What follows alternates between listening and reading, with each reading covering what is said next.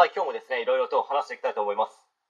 え今回はですね、自分が学生時代の時の教師をまとめてみたという話に関して、まあ、ちょっと話していきたいと思います。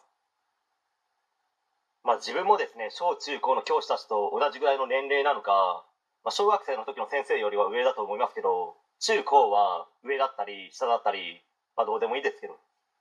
まあ、小学生と高校生の時の教師はですね、別にどうでもいいと言いますか、まあ特に何かを学んだということはないです。ただ中学の時の教師はですね数人いまだにですね心から嫌いですね。あんなのが教育者とか絶望感すら感じるレベルです。まあ世の中にはですね本当に心から尊敬できる教師の方々も多くいらっしゃると思います。しかしですね自分のようにあの先生嫌いだったわとかいまだに嫌いだわとかみたいな人もですね少なからずいると思うんですよ。けどそれってどうなんでしょうかね。元生徒に嫌われ続けている教師という存在ってなんか悲しくなってしまいます。社会に出てからですねいろんな人たちを見てきましたけど本当にびっくりするぐらいですね世の中には優秀な人っているんですよ、まあ、自分が IT 関連企業で働いていた時の先輩は本当に人格者で、まあ、感銘を受けました。今も感謝してますしこれからもですね感謝の方はし続けていくことと思います。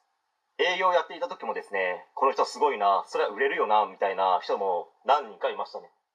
まあ、その中で学校だとか学校の教師から学んだことって自分は何もないんですよね、まあ、あるのであれば素直にあると言いますけど何もないんですよ、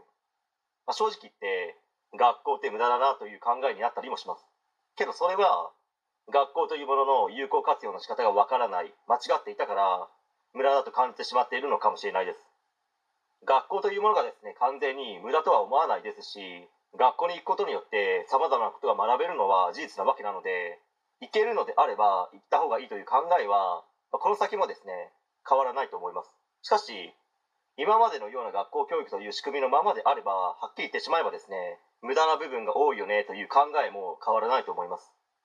まあ、学校で学ぶ子どもたちは社会というものの仕組みはですねまだわからないわけですので、まあ、できるだけ学校というものの中で社会に出るための知識や人としての部分をですね多くの人が身につけてから社会という理不尽かつ不条理な世界に足を踏み入れてほしいですけど、まあ、その前にですね学校というものが大きく変化しなければいけないですよね。という話で終わりたいと思います。